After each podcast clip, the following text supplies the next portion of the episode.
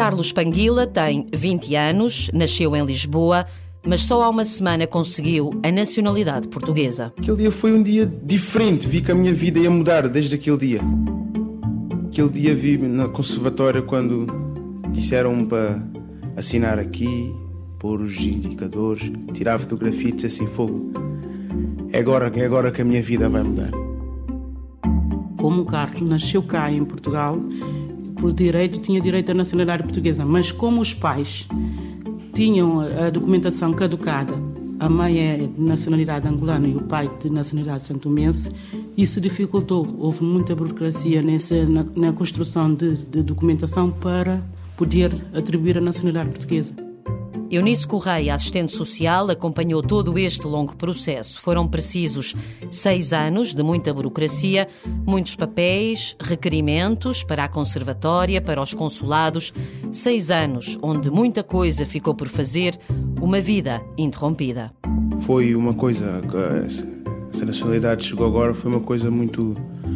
Para mim é muito importante. Agora posso poder, posso ajudar a minha mãe, posso trabalhar, posso ser o homem que eu sempre quis ser, posso, posso acabar os estudos, também posso concretizar um sonho que eu sempre tive desde pequenino. Sempre quis ser jogador de futebol. Desde os 14 anos via muitos colegas meus a jogar e eu nunca pude jogar. O Carlos é filho de mãe angolana e pai são tomense, ambos imigrantes irregulares. O cartão do cidadão do Carlos é por isso muito mais do que um simples cartão de plástico para ter na carteira. Carlos pode, a partir de agora, começar a trabalhar, abrir uma conta bancária. A família pode finalmente ter acesso a uma casa de habitação social. Carlos quer regressar à escola e acabar o 12 ano. O Carlos não é caso único em Portugal. Há muitos mais que correm o risco de apatridia, porque não são considerados pela lei de um Estado como seu nacional. Parei com alguns casos e, e creio que poderá haver bastantes mais ou mais, pelo menos, eh, em Portugal, de pessoas que foram portuguesas porque nasceram numa ex-colónia e que perderam a nacionalidade em 75, porque na altura, enfim, quando há uma dissolução de um Estado, há, há sempre esta redefinição da nacionalidade que tem que ser feita. Perde-se a nacionalidade do, do, Estado anterior e tem que se adquirir a nacionalidade do Estado que se tornou independente. Mas uh, houve muitas pessoas que se perderam neste processo. Ana Sofia Barros, consultora do Alto Comissariado das Nações Unidas para os Refugiados, é autora do estudo do Acnur sobre a apatridia em Portugal. Um estudo inserido na campanha lançada há quatro anos por António Guterres, uma campanha para erradicar a apatridia no mundo no prazo de 10 anos. Há 10 milhões de apátridas no mundo. Mais de 3 milhões vivem em apenas 10 países. Mais de um terço dos apátridas são crianças. A cada 10 minutos nasce uma criança apátrida em apenas 5 países. Em 20 países, as crianças apátridas não podem ser vacinadas. Em mais de 30 países, as crianças precisam de documentos para receberem cuidados médicos.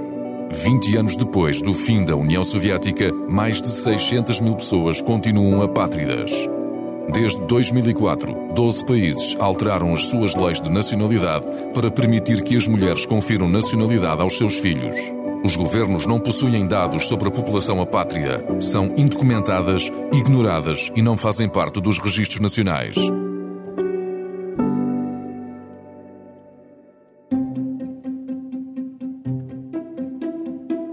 O estudo sobre Portugal conclui que há dezenas de apátridas no nosso país. É difícil, no entanto, escrever um número total porque há falta de orientação e práticas de registro claras e consistentes. Para este estudo, Ana Sofia Barros fez dezenas de entrevistas em todo o país, encontrou tantas vidas suspensas. Por exemplo, houve um caso de um senhor que foi vivendo, foi tendo empregos e tal, e até estava inserido na sociedade, tinha um número de, de segurança social e tinha, teve mercado, uh, contrato de trabalho formal. Uh, e às tantas ele é assaltado e perde todos os documentos que tinha, porque ele tinha todos os documentos com ele originais na, na, na mala, na carteira. E, e, é quando ele depois tenta ir renovar a documentação que percebe, eu acho que o senhor tinha origem tinha, tinha um pai cabo-verdiano e uma mãe da Guiné-Bissau, ou, o contrário. Portanto, tinha laços relevantes com dois países diferentes. E nem num lado como no outro era possível obter a nacionalidade destes países, porque depois às tantas, uh, aquilo, a resposta às vezes que os consulados dá é de que é necessário ir fazer o registro ao país de origem e que não é possível fazê-lo cá, mas estas pessoas, quer dizer, uh, têm vivem em maior vulnerabilidade, não têm dinheiro para ir e, estando numa situação de irregularidade no país, têm receio de ir e depois não poder voltar, voltar obviamente. Portanto, ficam numa situação de impasse total. Um impasse que pode durar vários anos. Um impasse que afeta a maior parte das vezes vidas já muito difíceis muito vulneráveis. E houve uma senhora, por exemplo, que, que, tem a seu cargo uma filha que é diabética, que é cega, ela tem imensos problemas de saúde e esta senhora, como não tem o documento de identificação, não pode provar quem ela é, não podia assinar o documento da Segurança Social que permitiria ter acesso a, a benefícios, de, a subsídios de saúde para tratar da operação da filha. Depois há outro senhor, por exemplo, Uh, que tem um que vive numa casa de habitação social, que já teve um emprego formal, agora já não tem. A questão aqui é que ele há três anos que não tem luz porque foi cortada a luz e para renovar o contrato ele tinha que ter um documento de identificação. Ele não tem e não, não pode assinar papelada nenhuma. Vive sem luz há três anos. Os casos estão todos neste relatório do Acnur, onde se conta também a história de Salvador, nome fictício. Ele tem 32 anos, nasceu em Angola, veio para Portugal com o pai aos 5 anos. Yeah. Somos sementes, estrelas diferentes, brilhamos, respiramos. Por onde vamos? Quando a alma voa, o que vai na alma quando alguém magoa.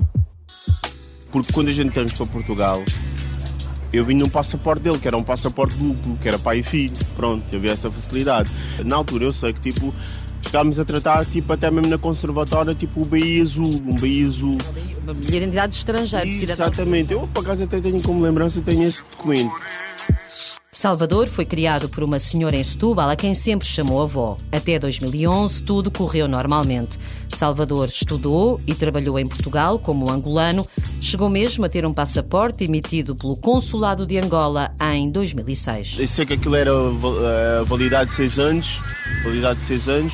Fez o passaporte, tudo muito bem, tipo, não não houve problema algum. Uh, só que depois o problema aconteceu depois mais tarde, quando esse documento caducou.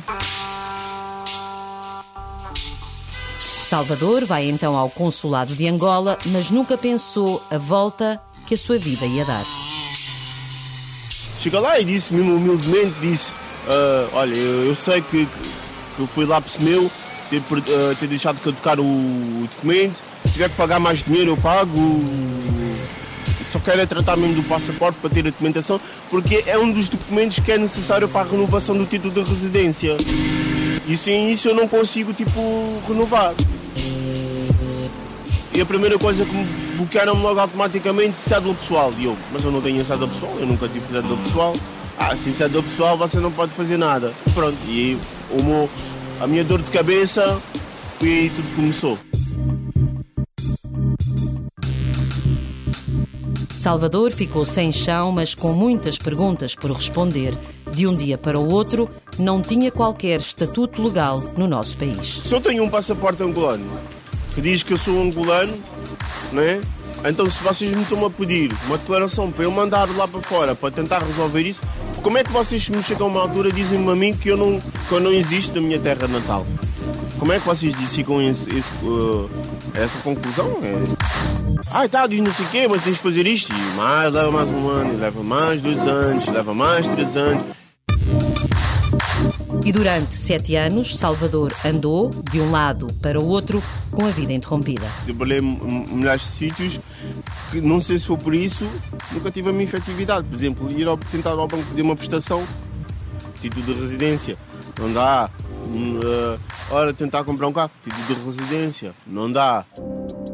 Um rapper Perante a dificuldade em conseguir ultrapassar os problemas no consulado angolano, Salvador começa a tratar dos papéis para obter a nacionalidade portuguesa. Ao longo deste percurso, conta com a ajuda de muita gente e consegue finalmente a nacionalidade portuguesa. É um capítulo difícil da vida que vai agora querer partilhar. Realidade, estou confusa, os tempos mudam, toda a gente usa. Está dentro dos meus planos eu poder escrever esta página da minha vida que foi uma luta do caraças mesmo mesmo fazer qualquer coisa com esta, com esta arte e tentar dar para que possam outras pessoas de, epá, olha, este fulano fez isto isto, como é que ele foi, como é que não foi, e, e, e pessoas de, de, de, lá, de lá de cima que eles têm que ver o que é que está a passar, que está, a surgir, o que é que está a acontecer. Esta é a minha história, de onde eu vim, quem eu sou é tudo mesmo baseado na minha vida. Por exemplo, eu tenho uma música que é o Ser Alguém uh, que diz, há uma parte diz hoje tenho 23, cheguei com 13, a conta que Deus fez. Em 91 foi quando eu aterrei na capital. Para mim, de imigrante, tudo não é normal. Nunca vi histórias de o Natal, mas cresci com uma bola de cristal adivinhando, procurando razões para resolver certas questões. Crescido em tradições, à portuguesa, mas nunca esqueci das raízes e da riqueza. Eu quero ser alguém.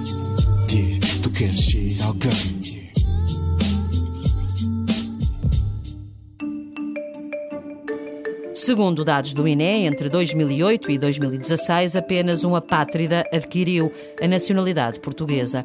No mais recente census de 2011, 553 pessoas declararam-se apátridas. É por isso que este relatório do Acnur recomenda ao governo português que tome medidas para agilizar os processos administrativos, porque basta apenas isso. Uma das uh, recomendações principais dirigidas pelo Acnur ao governo português é o de institucionalizar um procedimento para determinação da apatridia e aí far-se-ia uma distinção entre o imigrante que está indocumentado e aquele que efetivamente tem problemas de nacionalidade, não é?